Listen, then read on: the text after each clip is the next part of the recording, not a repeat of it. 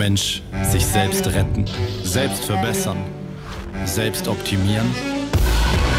Ist was dran an den Versprechen, sich mit Technologie, künstlicher Intelligenz und Gentechnik zu einer neuen Schöpfung zu erheben? Oder welche Möglichkeiten haben wir, um ganz von vorne anzufangen, neu zu beginnen?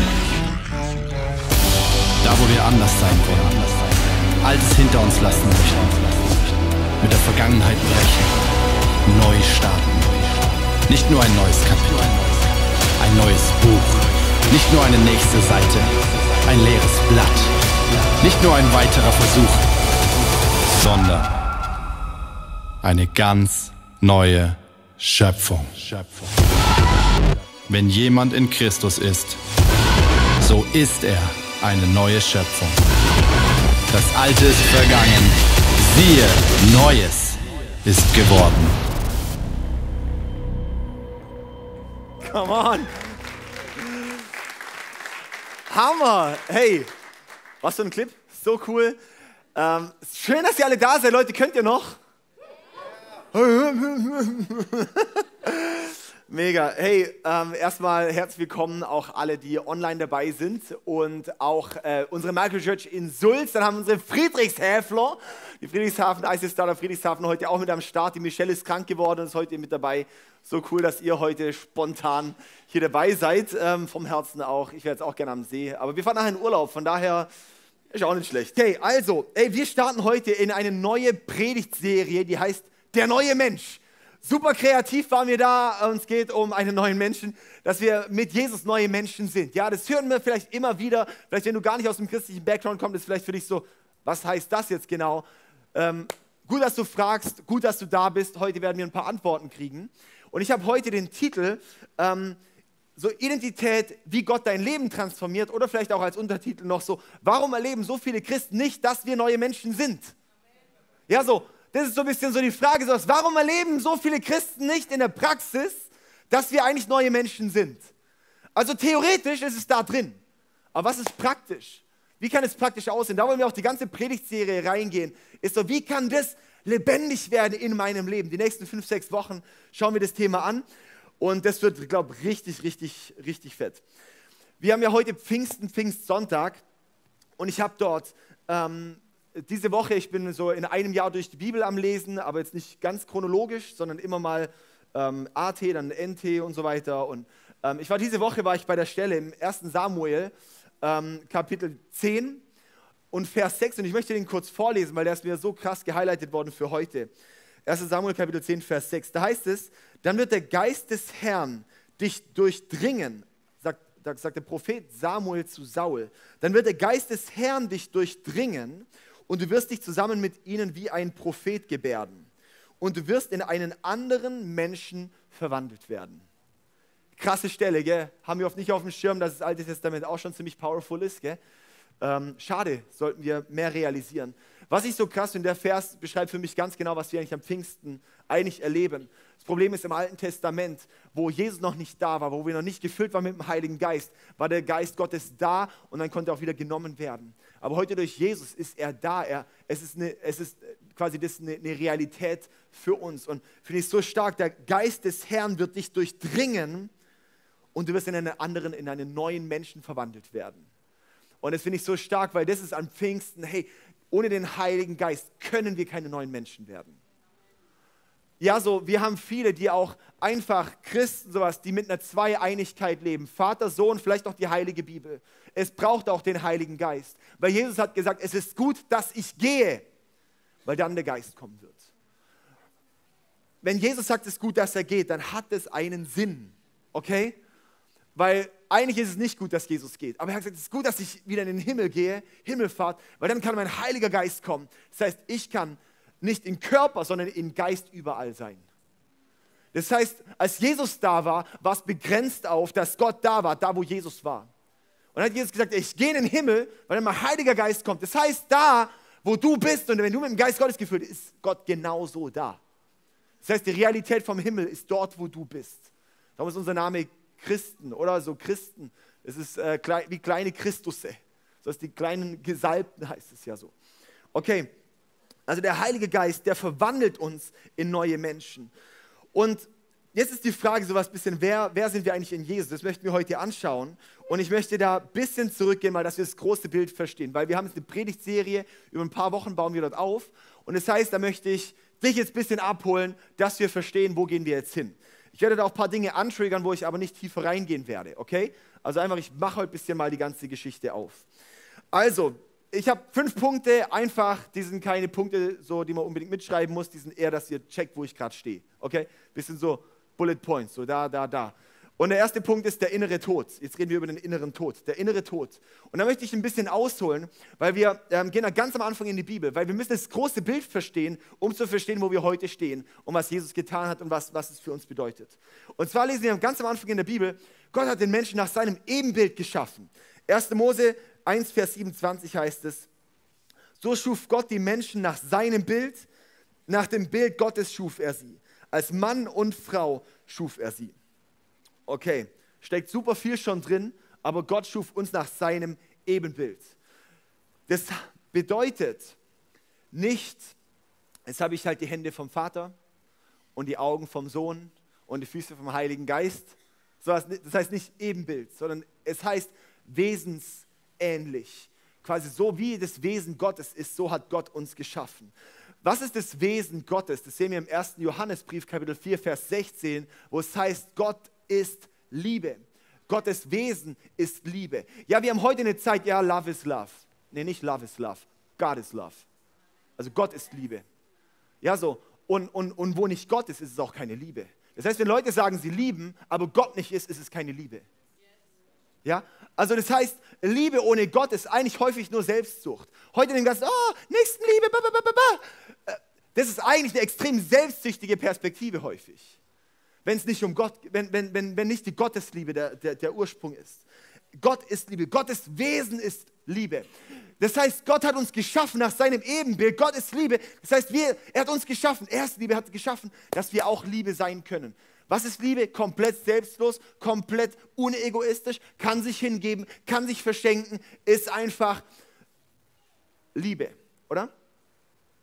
Und das heißt, wir sind, wir sind so geschaffen, wir sind, wir sind geschaffen eigentlich, um Liebe zu sein.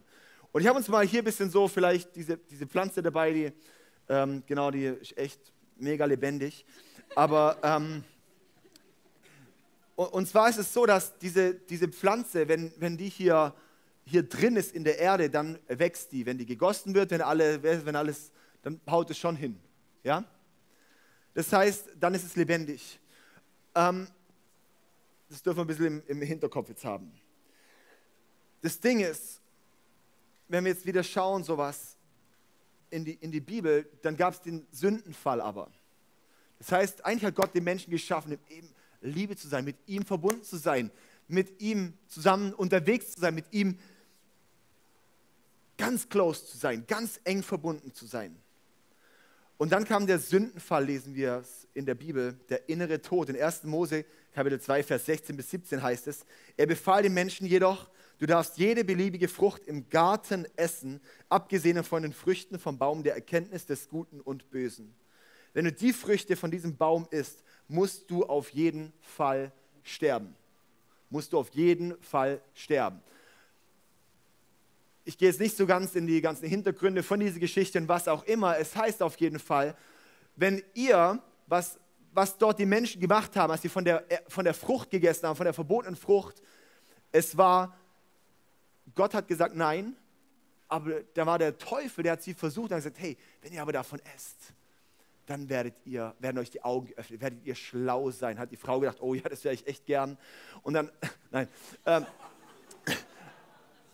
Joke, alles gut, ganz entspannt. Meine Frau ist tausendmal schlauer als ich, also ich darf sowas sagen. Ja. Also und dann war diese Selbstsucht da und hat die Trennung zwischen Gott und Mensch gebracht. Das ist die, wo, wo die Sünde in diese Welt kam. Sünde ist der Begriff, was am Ende ist es Selbstsucht. Die waren selbstsüchtig, die haben gedacht, ich möchte, dass mir die Augen geöffnet werden. Ich möchte mein eigener Gott sein. Ich möchte so groß, so schlau wie Gott sein. Mir ist Gott jetzt in dem Moment egal. Selbstsucht. Selbstsucht ist das Gegenteil von Liebe. Das heißt, plötzlich haben sie sich entschieden, gegen das Wesen Gottes zu sein. Und damit kam eine Trennung. Und damit wurde der Mensch ausgepflanzt aus der Beziehung mit Gott. Und was ist dort jetzt gestorben? Wir möchten dort jetzt ein bisschen tiefer reingehen, einfach in diese ganzen Themen, weil es ist extrem wichtig, dass wir das Ganze hier verstehen, um dann, um dann zu wissen, was es für uns in der Praxis bedeutet. Und zwar ähm, die Verbindung, die Intimität, die Beziehung mit Gott ist gestorben, diese Ebenbildlichkeit. Und was ist jetzt da? Jetzt ist nicht mehr, jetzt ist der Mensch nicht mehr möglich, mit Liebe verbunden zu sein, aber der Mensch ist, Mensch ist geschaffen, um Liebe zu sein. Oder? Der Mensch ist geschaffen, um Liebe zu sein. Der Mensch ist geschaffen, um mit Gott, mit dem Wesen Gottes in Verbindung zu sein, Liebe zu bekommen. Darum ist, wo Menschen ausgepflanzt sind aus der Liebe Gottes, suchen sie überall, egal wo sie hinkommen, ziehen sie Liebe. Die, die massivste Suche nach Liebe finden wir in unserer Gesellschaft überall, oder? Und finden wir in unserem Leben auch überall. Ich brauche diese Bestätigung. Ich brauche, ey, hier vielleicht, wenn mir die Freunde hier das geben, dann ich ziehe mir Liebe. Und wir saugen dort die Liebe der. Oh, und da probiere ich es hier mal ein bisschen in, in ein bisschen ein paar Drogen, weil es gibt mir kurz dieses Gefühl von Liebe. Es gibt mir kurz das Gefühl von Anerkennung. Oh, ich wurde hier, ich habe nicht die Liebe bekommen von meinen Eltern, jetzt brauche ich halt von irgendwie einem Partner, der eigentlich genauso scheiße ist, aber gerade mir kurz was gibt kriege ich jetzt wieder kurz die Liebe und plötzlich, das Problem ist, alles, wo wir versuchen, Liebe herzubekommen, saugen wir leer. Und das ist der Tod, der hier in dieser Welt hängt. Dass eigentlich alle verwelkt sind, alle krank sind, alle ungesund sind, weil nichts gibt dir die Liebe, wofür du eigentlich geschaffen bist, außer Gott. Seither sind wir Menschen nur noch ein Schatten von dem, wozu Gott uns geschaffen hat. Und dann kam aber Jesus, okay? Die Wiederherstellung durch Gott selbst. Und zwar lesen wir in Römer 5, Vers 17 heißt es, das ist erstmal mein zweiter Punkt. Mein zweiter Punkt, die Wiederherstellung. Jetzt haben wir der innere Tod, jetzt kommt die Wiederherstellung. Hier einfach, dass ihr wisst, wo ich stehe. Römer 5, Vers 17 heißt es, durch die Sünde des einen Menschen gerieten wir unter die Herrschaft des Todes. Doch durch den anderen Menschen, Jesus Christus, werden alle, die Gottes Gnade und das Geschenk der Gerechtigkeit annehmen, über Sünde und Tod siegen und leben. Okay, also durch die Sünde des einen Menschen, durch Adam und Eva, durch Adam gerieten wir unter die Herrschaft des Todes. Doch durch den anderen Menschen, Jesus Christus, werden alle, die Gottes Gnade und das Geschenk der Gerechtigkeit annehmen, über Sünde und Tod siegen und leben. Wir lesen dort im Römerbrief in Kapitel 5, ist immer dieses, Adam ist der Erste so, und, und Jesus ist, ist der Letzte. Und durch Jesus haben wir die Möglichkeit, aus diesem Zustand von dem Adam, von diesem Ausgepflanzten auszutreten, dass das vorbei ist. Durch Adam raus kam der Tod. Durch Jesus kam der Leben. Ich bin wieder eingepflanzt. Ah! Ja, so, so, also verstehen wir, was ich meine, oder? Und was, was wir dort in diesen Versen sehen, ist so, durch Jesus werden wir wiederhergestellt. Durch Jesus ist das Potenzial da, wieder Liebe zu sein. Wieder komplett mit Gott verbunden zu sein. Wieder komplett eins mit ihm zu sein. Okay? Das Ganze nennt die Bibel Wiedergeburt. In Johannes 3, Vers 3 lesen wir, Jesus erwiderte, ich versichere dir, wenn jemand nicht von neuem geboren wird, kann er das Reich Gottes nicht sehen. Das ist das Wiedergeburt. Ja, weil etwas ist tot, es muss wiedergeboren werden. Es muss wiedergeboren werden. Und jetzt ist das Schöne, ich, ähm, und zwar in 2. Korinther 5, Vers 17 ist dieser, diese absolut krasse Botschaft für uns. Und es ist so, alter Schwede, wir haben es so oft gehört, aber in die Realität kommt es so häufig nicht rein. Und jetzt möchte ich eigentlich uns da mal mit, mit reinnehmen, wie kommen wir dort in diese Realität von diesem neuen Menschen? 2. Korinther 5, Vers 17 heißt es, das bedeutet aber, wer mit Christus lebt, wird ein neuer Mensch. Wer mit Christus lebt, wird ein neuer Mensch, wiedergeboren, ein neuer Mensch. Er ist nicht mehr derselbe, denn sein altes Leben ist vorbei, ein neues Leben hat begonnen. Okay? Sein altes Leben ist vorbei, ein neues Leben hat begonnen. Das heißt, es sind neue Menschen, das alte ist nicht mehr. Okay, und jetzt möchte ich mal schauen, was ist eigentlich genau, weil jetzt irgendwie theoretisch, okay, cool, ja, altes, neues und bla bla bla. Okay, ich bin so Körper, Seele und Geist, oder? Lesen wir einen anderen Vers, gehen wir ein bisschen durch die Bibel, das hilft jetzt schon. 1. äh, Thessalonicher 5, Vers 23 heißt es, der Gott des Friedens heilige euch durch und durch. Er schütze euren Geist, eure Seele und euren Körper, damit sie unversehrt sind, wenn Jesus Christus, unser Herr, wiederkommt. Ja, so ist wahrscheinlich uns allen klar, wir bestehen eigentlich aus Körper, Seele und Geist. Körper, Seele und Geist. Durch Jesus, ich bin ein neuer Mensch, aber jetzt einen neuen Körper. Also meiner sieht vielleicht schon ziemlich, nee, aber nee, den Auferstehungsleib. Nee, äh, die, die, die habe ich eine komplett neue Seele.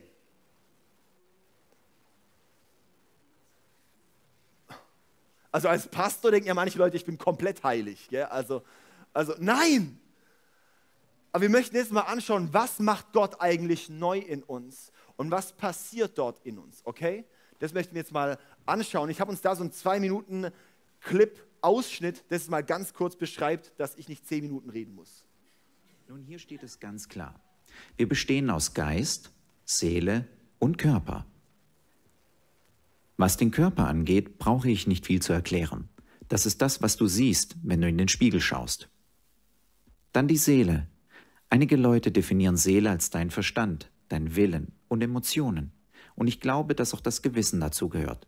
Ich denke, dass die Seele das ist, was die meisten ihre Persönlichkeit nennen. Wenn ich deinen Körper berühre, kannst du das fühlen. Aber ich kann dich auch mit Worten berühren.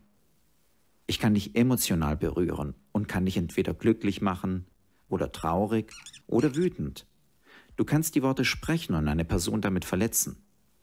Du siehst, der Körper und die Seele sind Bereiche unserer Person, die wir spüren. Aber der geistliche Teil in uns ist total anders. Jesus sagt in Johannes Kapitel 3, das, was vom Fleisch geboren ist, ist Fleisch.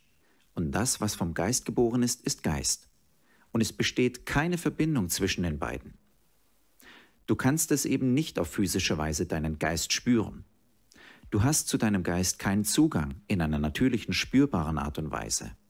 Und hierin besteht eine der größten Schwierigkeiten in unserem Leben als Christ. Der Geist ist der Teil von uns, mit dem Gott kommuniziert und durch den alles Leben und die Kraft Gottes zu uns fließt. In Jakobus 2,26 sagt die Schrift, Denn gleich wie der Leib ohne Geist tot ist, so ist auch der Glaube ohne die Werke tot. Und daraus wird ziemlich deutlich klar, dass das lebengebende Element in dir der Geist ist. Gut, oder? Okay, also hilft einfach ein bisschen, ähm, dass wir da ein bisschen wissen, wo, wo, worüber reden wir und was ist das eigentlich. Wisst ihr, ähm, beim Sündenfall, da hat Gott gesagt, hey, wenn ihr davon esst, werdet ihr sicher sterben.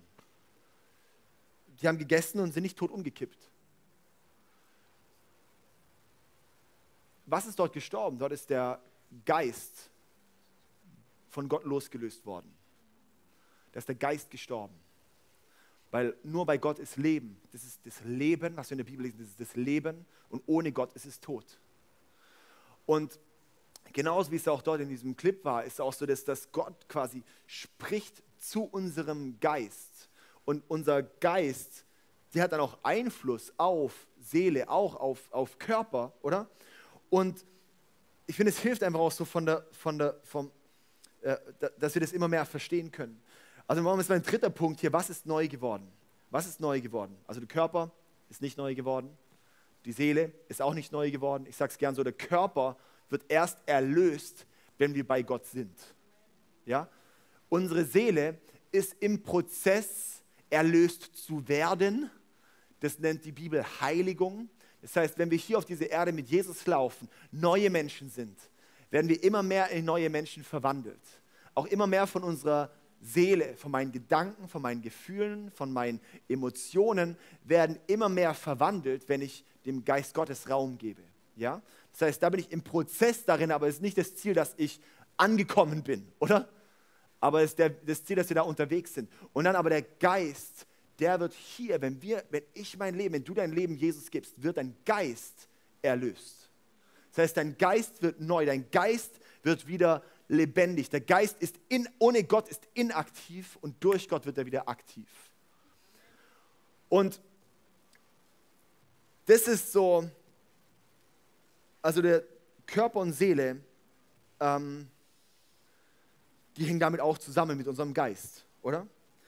Und häufig das Problem von einem toten oder inaktiven, von Gott losgelösten Geist ist vor allem, dass wir innere Versorgung die ganze Zeit nur bekommen wollen durch meine Seele und durch meinen Körper. Darum sind die ganzen Lösungen, die wir überall finden, auf die eigentlich dieser geistliche Durst, sind alles seelische oder körperliche Lösungen, das die Leute anbieten. Irgendein Life-Coach, also, also Lebens, Lebenscoaching draußen, oder? Irgendwelche Coachings, die du irgendwo bekommst, das sind alles einfach nur, okay, ich deal halt mal mit ein paar Dingen. Aber nur Gott, nur durch Gott können wir auch in unserem Geist dealen. Und es hat dann noch Einfluss auf unsere Seele und auf unseren, auf unseren Körper und auf diese ganzen Dinge. Und es verändert etwas, es, es macht etwas. Unser Geist wird wie komplett erneuert. In 1. Korinther 6, Vers 17 heißt es, wer aber, dem, wer aber dem Herrn gehört, der ist ein Geist mit ihm. Das heißt, wenn ich Gott mein Leben gebe, wenn du Gott dein Leben gibst, wird dein Geist eins mit Gottes Geist. Brutal, gell? Das ist so krass, dass wir wissen, okay, im Pfingsten feiern wir, dass der Heilige Geist geschenkt wurde. Dass Gottes Geist und mein Geist eins werden können. Krass, oder? Krass, oder? Dass plötzlich der Geist von Gott in mir lebt. Und dass der Geist von Gott in mir mich, meine Seele steuern kann beeinflussen kann. Das heißt, Gott hat Einfluss auf deine Seele. Wir haben, und jetzt ist so die Sache, ähm, wir fallen ganz leicht rein zu sagen, oh ja, ähm, alle Seele ist, ist, ist böse.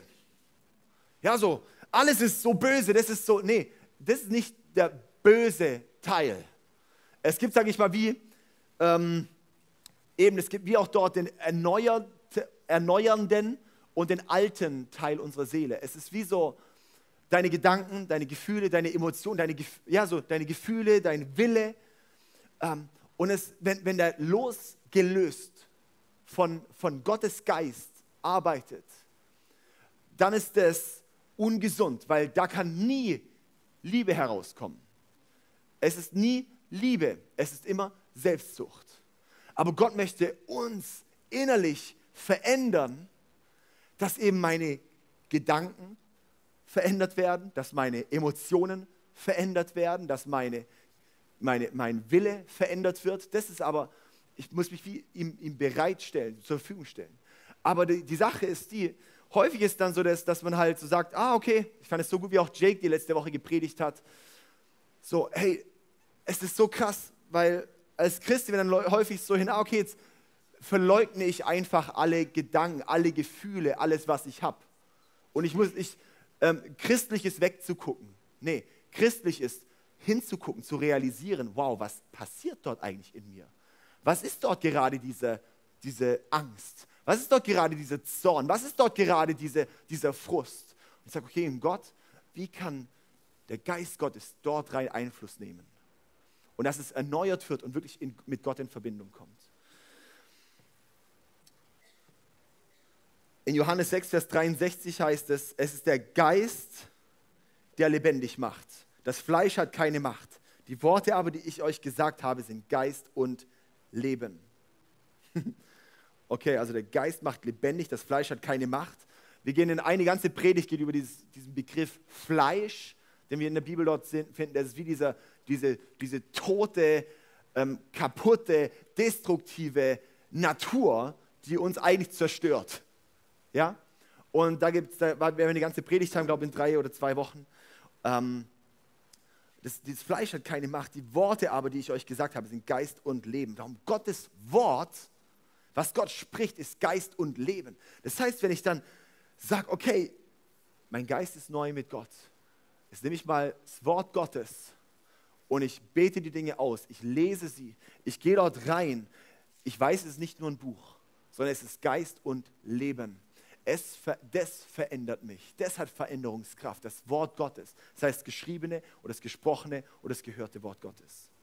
Ich möchte jetzt, ähm, dass wir uns nicht da komplett auf die Theorieebene wieder bewegen. Ich möchte uns dieses Bild, das habe ich vor einiger Zeit schon mal genutzt gehabt. Ähm, aber ich möchte es einfach nochmal nutzen, das Bild. Okay, ist auch schon ein paar Jahre her. 2019 habe ich da eine Predigt drüber gehalten. Wer war? Nee, ist egal. Also, ähm, und zwar das Bild, ich finde es so gut, weil das, das, das Wort, das wir lesen auch in, im, im ähm, 2. Korinther 5, Vers 17, dass wir verwandelt werden, ist das Wort Metamorphose. Also wir werden wie Meta, also wie so Metamor, also wie so eine Metamorphose, oder? Das kennen wir von den Schmetterlingen, Raupe zum Schmetterling, oder? Kennen wir das? Ja? Also es gibt, es gibt so hässliche, fette, widerliche Raupen. Habe ich uns mal ein Bild dabei? Ich finde die Viecher so sau eklig. Ich weiß auch nicht, wie es euch geht. Aber ey, das ist so ekelhaft, diese Viecher. Und ähm, und ich denke immer so, Alter, die sind so fett, wie sollen die irgendwann mal fliegen? Ja, also das ist echt krass. Und ähm, die, sind, die sind einfach echt eklig. Und dann ist dort eine, gehen die, ähm, bauen die ja so ein, ich bin kein Biologe, aber ich versuche es zu, zu, bauen Kokon um sich rum, ja, sind dann dort eine Weile drin, verflüssigen sich, nehmen eine neue Gestalt an und werden dann plötzlich ein Schmetterling. Wow! Und plötzlich kommt ein schönes Wesen raus, das nicht eklig ist, wo ich denke, das sitzt irgendwo und denkt so, oh ja, goldig und nicht, ich, wo der nächste Schuh zum Zusammenklatschen? Sowas, ja. Ähm, und nein, so bin ich natürlich nicht. Ich nehme dann immer ein Glas und setze die aus, ist ja alles gut. Ähm, und, und das finde ich so ein gutes Bild, so die, die, von, der, von der Raupe zum Schmetterling. Und das ist das Problem. Wir denken, und vor allem wir deutschen Christen, wir haben im Denken von, ein Schmetterling ist eine Raupe mit Flügeln dran. Beziehungsweise ein Christ, ein neuer Mensch, ist halt der alte Mensch mit bisschen Tune-up. Mit ein bisschen äh, noch, einem, noch einem Hilfspaket von Gott. Nee, ein Christ zu sein bedeutet nicht dasselbe wie vorher, nur ein bisschen anders, sondern es heißt komplett neu. Es heißt, das Altes stirbt in diesem Kokon und was Neues wird geboren. Was Altes ist vorbei, etwas Neues wird geboren. Und jetzt die Sache, es muss was Altes sterben, dass was Neues geboren wird. Dass der Schmetterling fliegen kann, dass der Schmetterling rauskommt. Das Problem ist, wir versuchen häufig, und das ist unsere christliche Herangehensweise, ist meistens, okay, und das ist die religiöse Herangehensweise. Ich sage, ich bin halt eine Raupe und ich versuche mit aller Kraft zu versuchen, die Raupe zum Fliegen zu bringen und zu reparieren. Und ich versuche dort irgendwelche Flügel zu basteln und dass die irgendwie losfliegen kann, aber es geht nicht. Und vor allem, wie habe ich den Antrieb? Und es ist ein Abmühen und du kommst nicht durch. Und wenn du Christ bist und sagst, ich mühe mich ab, aber komm nicht vorwärts, möchte ich dich einladen, realisiere, dass du eigentlich neu bist. Versuch nicht an, dran, an fang nicht an, am, am Alten rumzudoktern.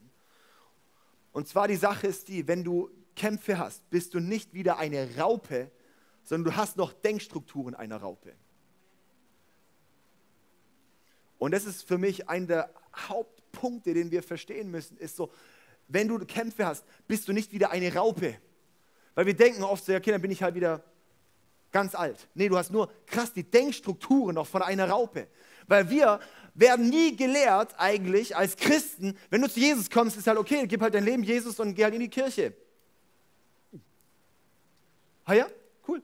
Aber uns wird nicht beigebracht, was heißt es, als neuer Mensch zu laufen? Was heißt es eigentlich? Wie, wie, wie sollen sich meine Denkweise denn verändern? In Römer 12, Vers 2 heißt es, deshalb orientiert euch nicht am Verhalten und an Gewohnheiten dieser Welt, sondern lasst euch von Gott durch Veränderung eurer Denkweise in neue Menschen verwandeln. Dann werdet ihr wissen, was Gott von euch will. Es ist das, was gut ist und ihn freut und seinen Willen vollkommen entspricht. Also durch Veränderung unserer Denkweise werden wir in diese neuen Menschen verwandelt. Das heißt, wir haben nie gelernt, wie ein Schmetterling zu denken. Wir haben nie gelernt, als neuer Mensch zu denken. Nur als alt, der versucht, Flügel ranzubauen, aber doch nicht fliegen kann. Und dann doch keinen Unterschied macht zum Rest der Welt. Ich bin halt ein normaler Mensch, der halt noch in die Kirche geht. Aber kein Unterschied. Es ist kein. Und das denke ich so, ey, das, das dürfen wir ergreifen. Dieses, was ist, wenn ich lerne, das Neue zu ergreifen? Und zwar unsere Seele, wenn man es wieder Körper, Seele, Geist, unsere Seele muss erst lernen, von Gott Versorgung zu holen. Weil diese falsche Denkweise ist am Ende mein Denken, mein Wille, meine Emotionen. Das ist alles nicht unter der Schule vom Geist Gottes gewesen, sondern in der Schule von meiner Prägung. Aber Gott möchte doch wie uns Neues, Neues beibringen. Ist so, wie kann deine Seele, wie können deine Gedanken, wie können deine Gefühle, wie kann dein Wille plötzlich von Gott inspiriert werden? Plötzlich von Gott die Denkmuster holen, die Versorgung holen und dann anders werden. Das ist mein vierter Punkt, Leben als neuer Mensch. Ich haue es noch kurz vollends durch, Leben als neuer Mensch.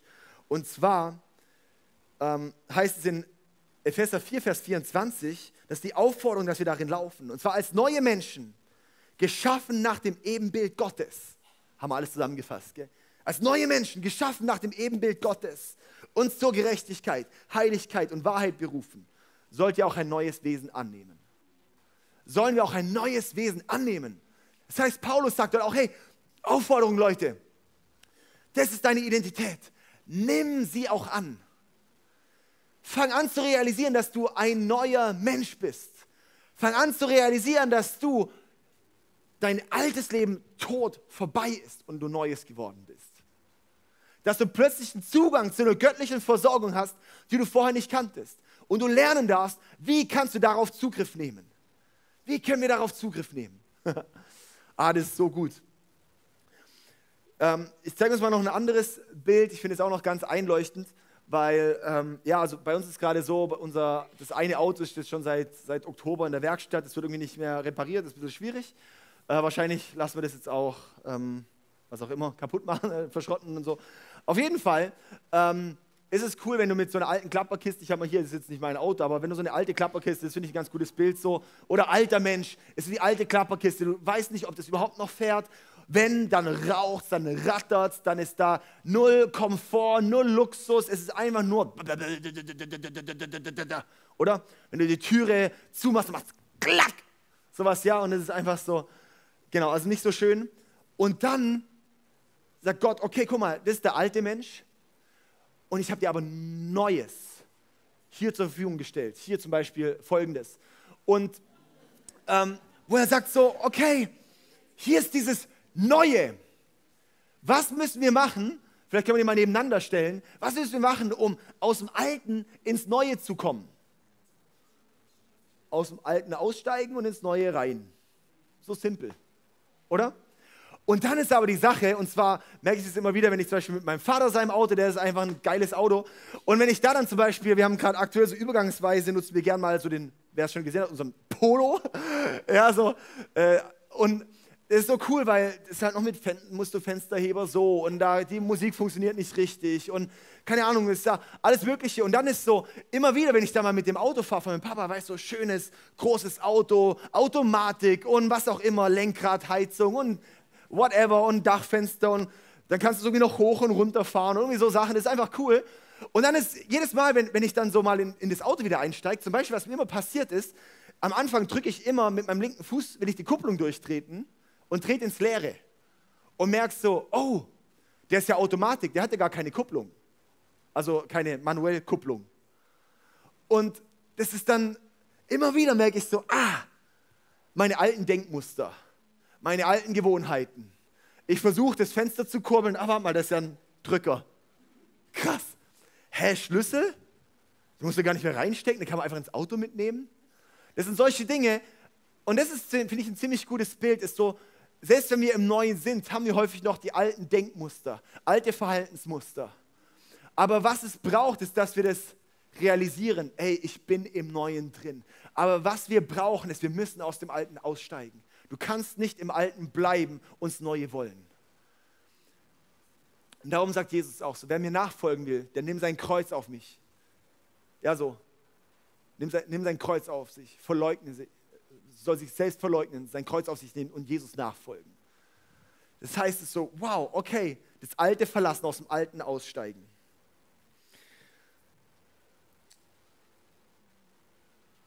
Alles, was in unserem Leben Selbstsucht ist, ist Teil von der Denkstruktur von alten Menschen. Und wir sind häufig noch so geplagt von egoistischen, selbstsüchtigen Gedanken, Gefühlen, Wille. Und wie kommen wir da auch konkret raus? Und zwar ein paar Schritte, da werden wir auch die nächste Woche noch mehr anschauen. Aber wo ich so sehe, ein Punkt ist echt so, hey, immer wieder wie mal bewusst zu machen, ich steige jetzt gerade bewusst aus aus dem Alten. So wie man, und das ist ganz einfach, weil am Ende lasst euch durch Veränderung eure Denkweise in neue Menschen verwandeln. Und das ist dann, wo ich mir immer wieder mal sage, wo ich merke, oh Mann, das ist wieder voll, voll die alte Raupe. So was, ja, wo dann der Schmetterling versucht, auf den Boden zu kriechen. Und merkt, das geht auch nicht mehr so gut. Aber, und wo ich dann sage, okay, David, stopp. Das bin nicht mehr ich. Das ist mein alter Mensch. Hä, diese, diese äh, Wünsche, nee, das ist mein alter Mensch. Das, das bin nicht ich, der jetzt mit Jesus verbunden ist. Das ist mein altes. Und wie Jesus und ich nehme dieses Neue an. Ich gehe jetzt ganz bewusst in dieses Neue rein. Und alleine sowas mal wie zu realisieren, zu sagen, hey, stopp, das Alte, nein, diese Denkstruktur, die gebe ich ab die löse ich ab. Erklär auch dort den Tod von Jesus über deinem Leben. Und dann wirst du leben. Okay, der letzte Punkt noch, fünftens, Befähigung durch den Heiligen Geist. Wie ich auch gestartet habe vorhin, Befähigung durch den Heiligen Geist. Ja, so in 1. Korinther 6, 17 hieß ja, wer aber dem Herrn gehört, ist ein Geist mit ihm. Oder auch ein anderer Vers, Philippa 2,13, das haben wir unsere Philippa-Serie abgeschlossen. Da heißt es, denn Gott ist es, der in euch das Wollen und das Vollbringen bewirkt zu seinem eigenen Wohlgefallen. Also denn Gott ist es, der in euch das Wollen und das Vollbringen bewirkt. Das heißt, es ist der Heilige Geist, der in uns diese Veränderungskraft hervorbringt. Das heißt, ohne den Heiligen Geist werden wir nicht verändert werden können. Darum ist häufig, wenn es so krass religiös ist, dann passiert auch keine Veränderung. Es ist ein äußeres Herumdoktern an der Raupe. Wisst ihr, ich finde es so cool, wenn wir die Paulusbriefe anschauen. Die erste Hälfte ist immer Identität, die zweite Hälfte ist Praxis. Römer 1 bis 8 ist Identität, wer bin ich in Jesus. Ab danach geht es um, wie lebe ich jetzt danach. Epheser 1 bis 3, Identität, wer bin ich in Jesus. Ab danach geht es um, wie lebe ich jetzt danach. Wir versuchen es aber meistens zu drehen. Oh, wie lebe ich danach, wie lebe ich danach? Und weiß gar nicht, wer ich bin in Jesus. Aber wir müssen zuerst verstehen, wer bin ich in Jesus? Was bedeutet es, dass ich ein neuer Mensch bin? Was ist meine Identität? Ich bin nicht mehr das Alte, ich bin ein neues Mensch, ein neues Menschchen.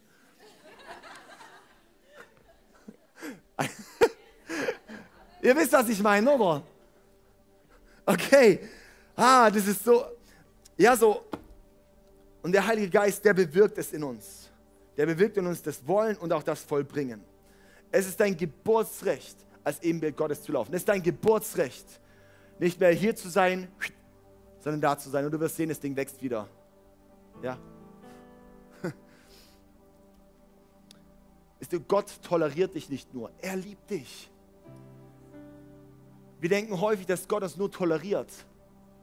Dass Gott so sagt, ah ja, pff, Alter, das ist halt schon ein krasser Unfall, aber hey, es ist halt da und was soll ich machen? Nimm mich halt an sondern Gott liebt dich. Und Gott sieht dich und, und er sieht dich nämlich auch durch die Augen an von wer du bist durch ihn.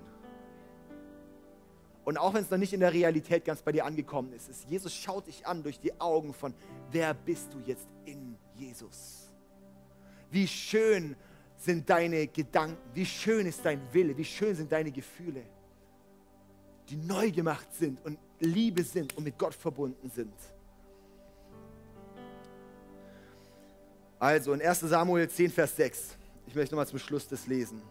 Dann wird der Geist des Herrn dich durchdringen und du wirst dich zusammen mit ihnen wie ein Prophet gebärden und du wirst in einen anderen Menschen verwandelt werden. Und es ist krass, weil Saul, ja, er wurde tatsächlich in anderen, war ein anderer Mensch. Aber er hatte trotzdem auch immer die Entscheidungsmöglichkeit, sich anders zu entscheiden. Das hat er getan. Und ich möchte dich heute einladen, wirklich auch wie so ein Saul zu sagen, hey, okay, ich lasse mich jetzt auch durchdringen vom Heiligen Geist und möchte wirklich, dass diese Ver Veränderungskraft, diese Metamorphose in meinem Leben in Gang gesetzt wird. Wir sehen die Apostel, die Jünger von Jesus, das waren Schisser. Die haben gerade noch Jesus verleugnet, die sind abgehauen, die hatten Angst, die saßen dort irgendwie voller Furcht in ihrem Zimmerchen. Und als der Heilige Geist kam, boom, radikale Transformation. Als der Heilige Geist kam, war Petrus, die sind, die sind raus, die waren verändert. Ich denke immer, krass, also so die Apostel vor und nach Pfingsten kannst du gar nicht vergleichen. Das sind wie andere Persönlichkeiten, diese Dinge, die bleiben gleich. Aber wenn Gottes Geist drin wirkt, dann werden sie zu anderen. Die Seele, der Körper ist der gleiche, aber der Geist ist ein anderer. Und ich möchte dich einladen, jetzt auch heute dieses Pfingsten, diese Start in diese neue Serie zu sagen, ja und Heiliger Geist, füll du mich. Verändere du mich. Oder wie es hier heißt in 1 Samuel, durchdringe mich.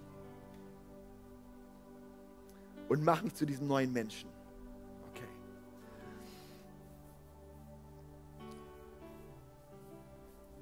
Ich möchte jetzt zwei Sachen machen, und zwar einmal die Möglichkeit geben, ähm, vielleicht auch hier in Friedrichshafen könnt gerne jetzt direkt selber übernehmen. Ähm, und ich möchte aber jetzt die Möglichkeit geben, hier im Raum oder auch für, für online oder auch für ähm, unsere Freunde in Sulz, dass wir ähm, jetzt als allererstes möchte ich dir die Möglichkeit geben, die Entscheidung zu treffen, diesen neuen Mensch zu werden, diesen neuen Mensch zu sein. Das heißt, dass du dein Leben Jesus wirklich ganz gibst und sagst, mein altes Leben ist vorbei, ein neues Leben wird, ist geworden. Ich bitte um Vergebung. Das alte, tote Ding, das ist jetzt vorbei. Okay? Das ist die erste Sache, die ich machen möchte. Und das zweite ist, ich möchte dann noch für uns wirklich auch beten, für eine Fülle mit dem Heiligen Geist. Ähm, wenn man das nicht am Pfingsten macht, finde ich, haben wir was Wichtiges verpasst.